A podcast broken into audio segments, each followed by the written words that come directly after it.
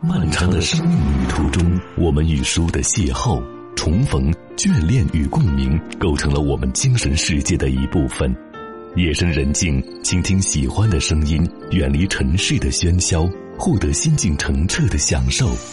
FM 九五浙江经济广播，九五爱阅读，与您共享阅读带来的心灵财富。我一直觉得，一生中能够邂逅一本好书，实在是一种幸运。那些点燃过我们生命的文字，内心被唤醒的热情，最终像食物一样融入到我们的血液和肌肉里，构成了今天的我们。无论在哪个年代，总会有这样的一本书，像黑暗中燃烧的火焰，点亮过。你的一段人生。那么，在你过去的生命里，都曾经遇到过哪些好书呢？欢迎收听九五爱阅读特别制作的系列节目《那些年我们读过的书》。欢迎收听《那些年我们读过的书》特别制作系列，我是主持人舒心。今天呢，舒心邀请到的访谈的嘉宾是。周华成，百度搜索一下周华成，上面呢写着专栏作家、媒体记者。当然，我知道他现在呢还是出版人。我也知道他的不少篇的文章曾经被选入到中小学生的语文教材和教辅书以及选读书系当中。每年，他还有多篇的文章呢会被《读者》《青年文摘》等等的报刊转载。甚至啊，在台湾的杂志，还有像澳大利亚、印尼、美国的一些中文的报刊，也会转载周华成的文章。他出版的作品挺多的，《爱左情右》《换个方式好好爱》《一饭一世界》《小世界》等等。对于一九七九年出生的周华成来说，从最初的医学的专业转做了媒体人，再到后来成为一个作者、作家、出版人。再到他所提议的父亲的水稻田这样的一个项目的创意者，当他的身边有这样的一群把他叫做道长的人，和他一起感受田园生活的美好的时候，他在阅读什么呢？在他阅读的过程当中，又是哪些书给他留下了深刻的印象呢？接下来，我们就来听一听周华成的分享。嗯，对于我自己人生影响最大的书，呃，其实还是挺多的。嗯，当然有很多我也一下子想不起书名了。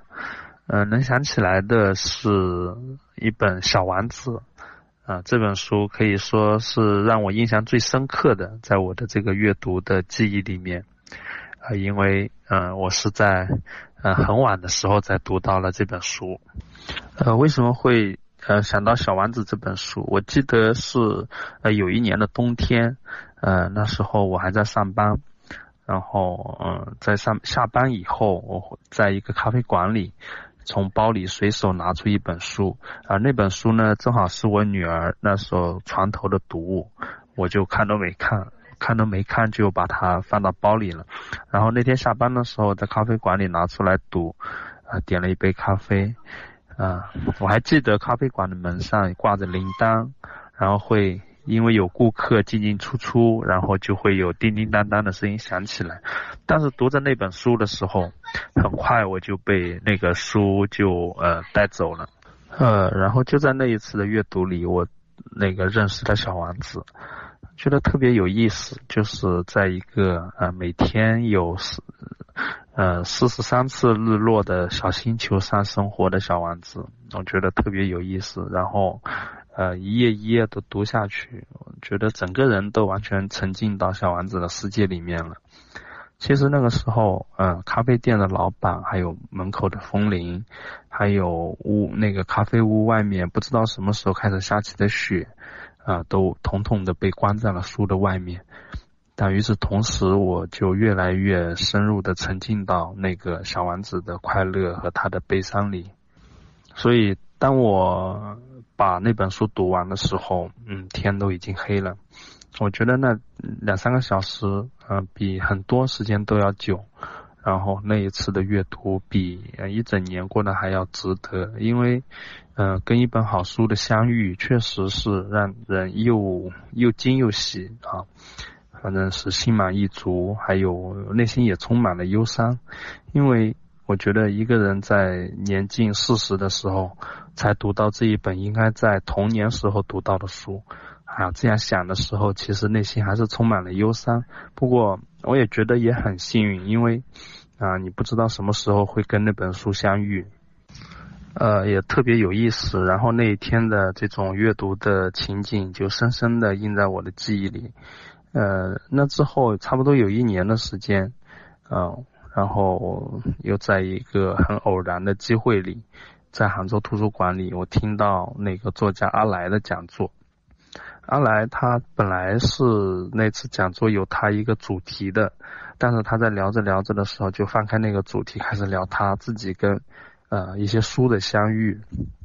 阿来他还聊到了童话，他说真正的童话不只是给小孩子看的，大人也可以看。然后他说到自己有非常非常喜欢小丸子那本书，他说他那本书也不是小时候看的，也是成年之后才读到他的。哎呀，这样一讲我就特别有共鸣。当时阿来说，他说《小王子》是一个叮当作响的作品，就每当他心情很郁闷的时候，他都会看一看《小王子》那本书。啊，那一刻，然后我觉得，呃，文学的世界真的太奇妙了。然后，因为像《小王子》这样的书，很多读者就在他的文字里相遇。呃，后来我知道，其实《小王子》的作者安东尼德。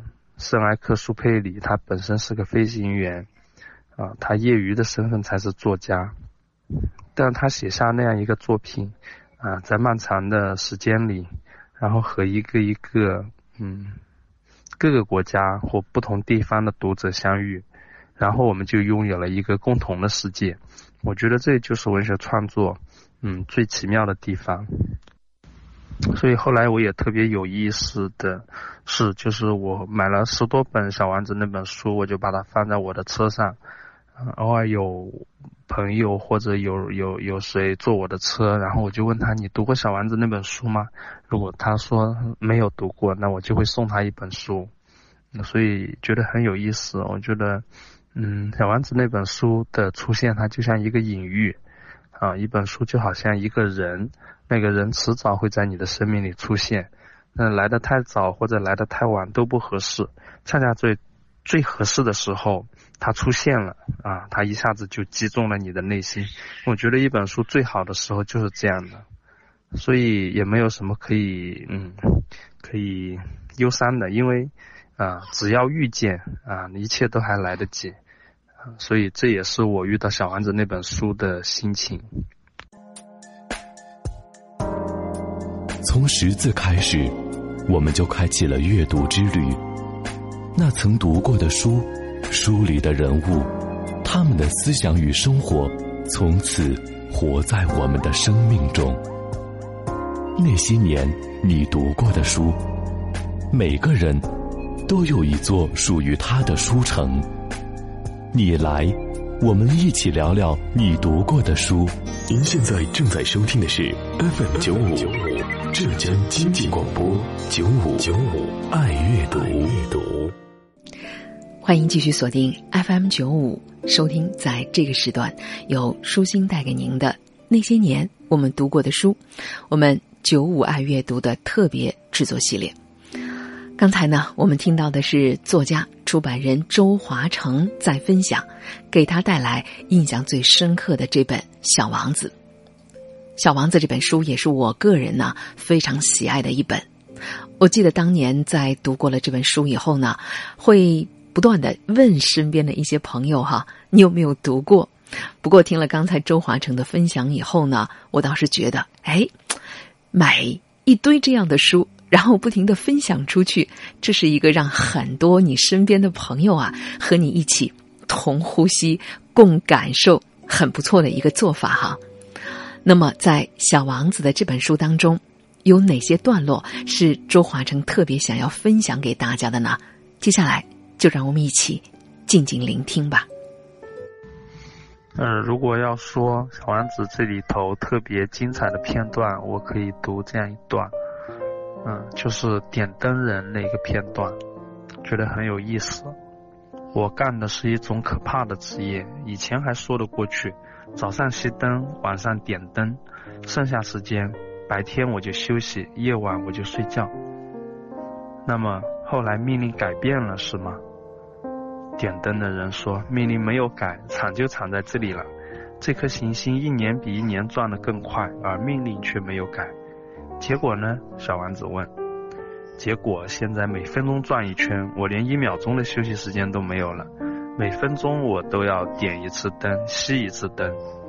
真有趣！你这里每天只有一分钟长，一点趣味也没有。”点灯的人说：“我们俩在一块说话已经有一个月的时间了。”还有这一段，人们眼里的星星并不都一样。对旅行的人来说，星星是向导；对别的人来说，星星只是些小亮光；对另外一些学者来说，星星就是他们探讨的学问；对我所遇见的那个实业家来说，星星是金钱。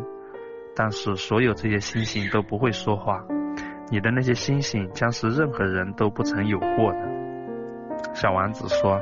夜晚，当你望着天空的时候，既然我就住在其中一颗星星上，既然我在其中一颗星星上笑着，那么对你来说，就好像所有的星星都在笑。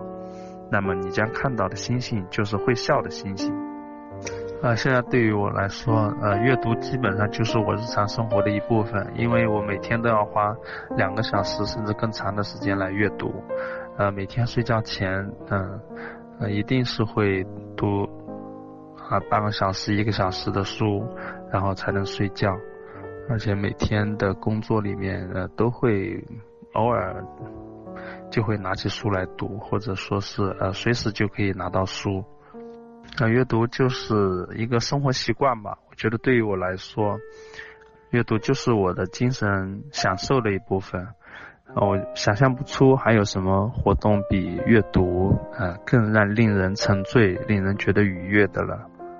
然后我的书房里，四面都是书，然后我的书桌上都会堆得满满的好几堆的书，呃，常常会把这本拿起来读几页，或者，然后又把另外的一本书拿起来读几页，呃，常常每个月会买好多好多的书，嗯，觉得呃这种呃喜欢的书，然后就买来，然后就来阅读，这种感受特别的。觉得，呃，内心充实吧，啊，觉得这种感受特别好。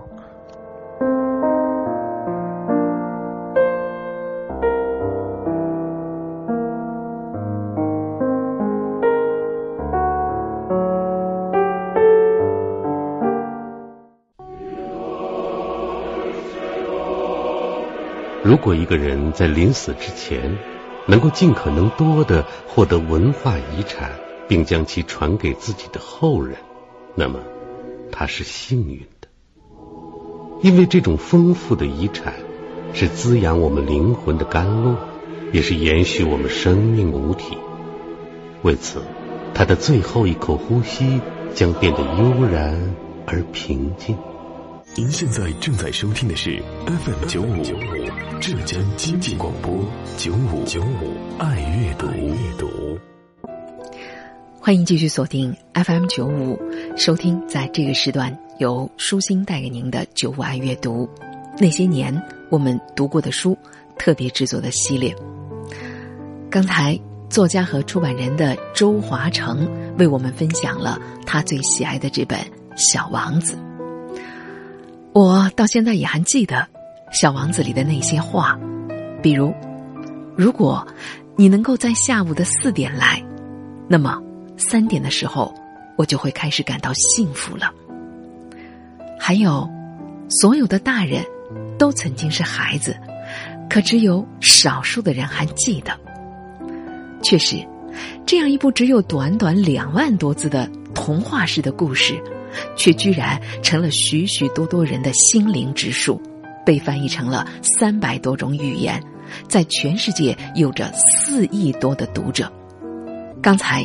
周华晨说了，这部书的作者是法国的飞行员圣埃克苏佩里，他是人类历史上的第一批飞行员，他从小就渴望冒险，十二岁就跟随一个飞行员第一次飞上了天空，而在二十一岁的时候呢，从小就向往天空的他，终于有了圆梦的机会，他应征去服兵役。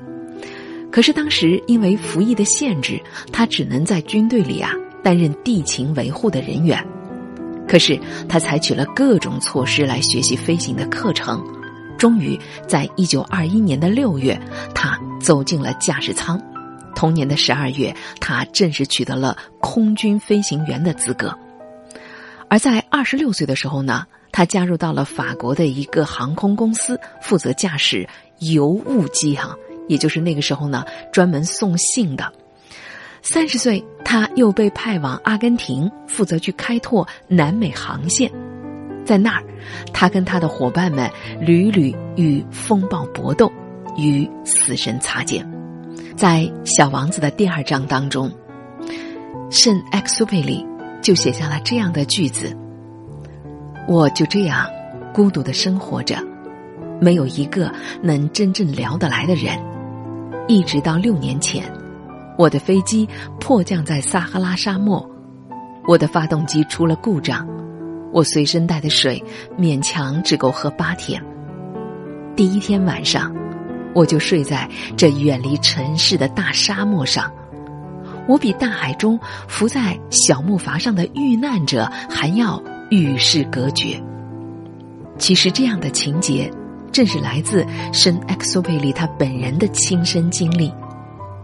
在《小王子》当中，正是危急时刻，小王子的出现，才陪伴着我穿过了漫漫长夜，越过了濒死的边缘，在沙漠当中找到了一口水井。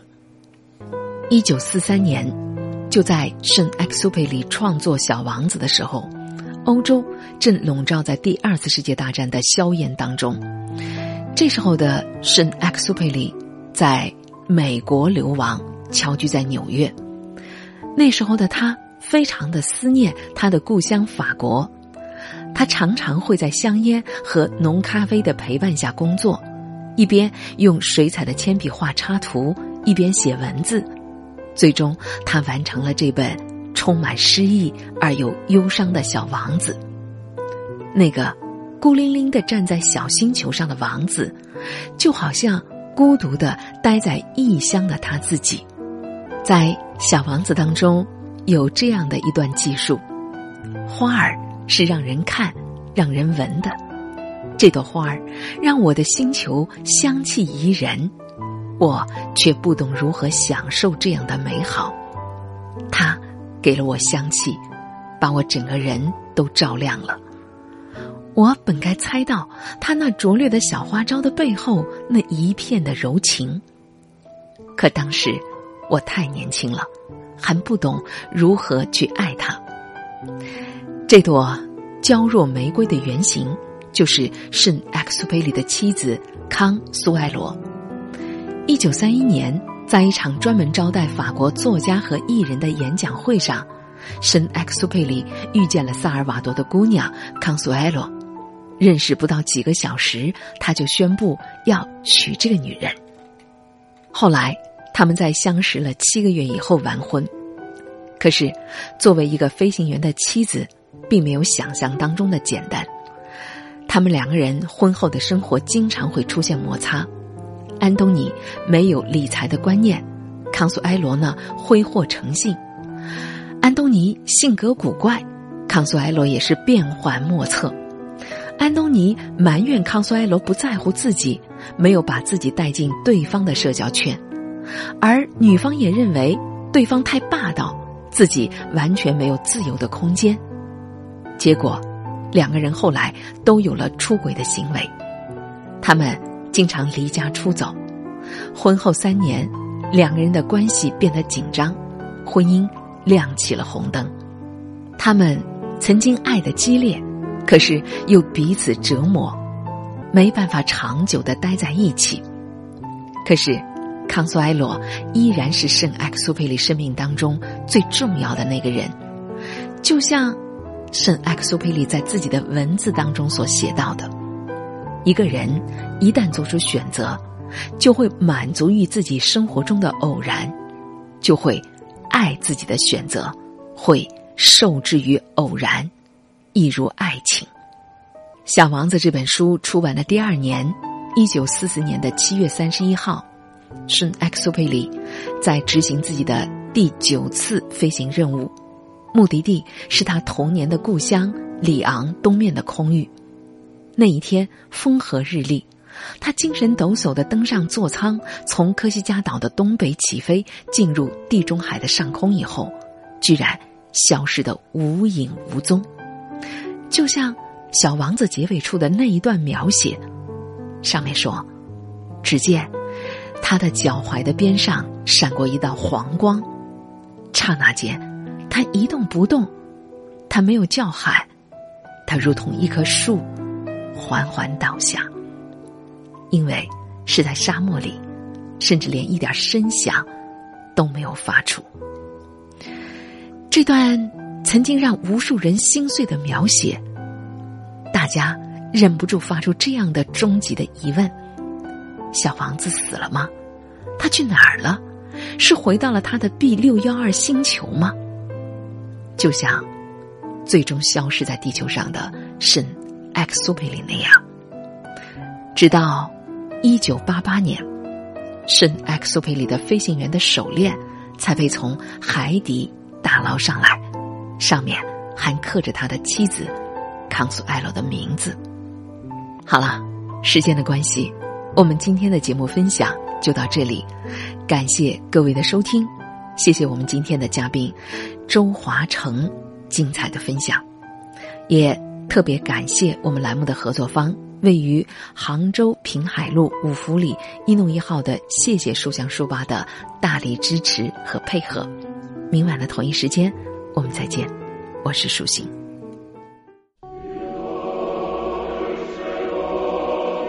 如果一个人在临死之前能够尽可能多的获得文化遗产，并将其传给自己的后人，那么他是幸运的，因为这种丰富的遗产是滋养我们灵魂的甘露，也是延续我们生命母体。为此，他的最后一口呼吸将变得悠然而平静。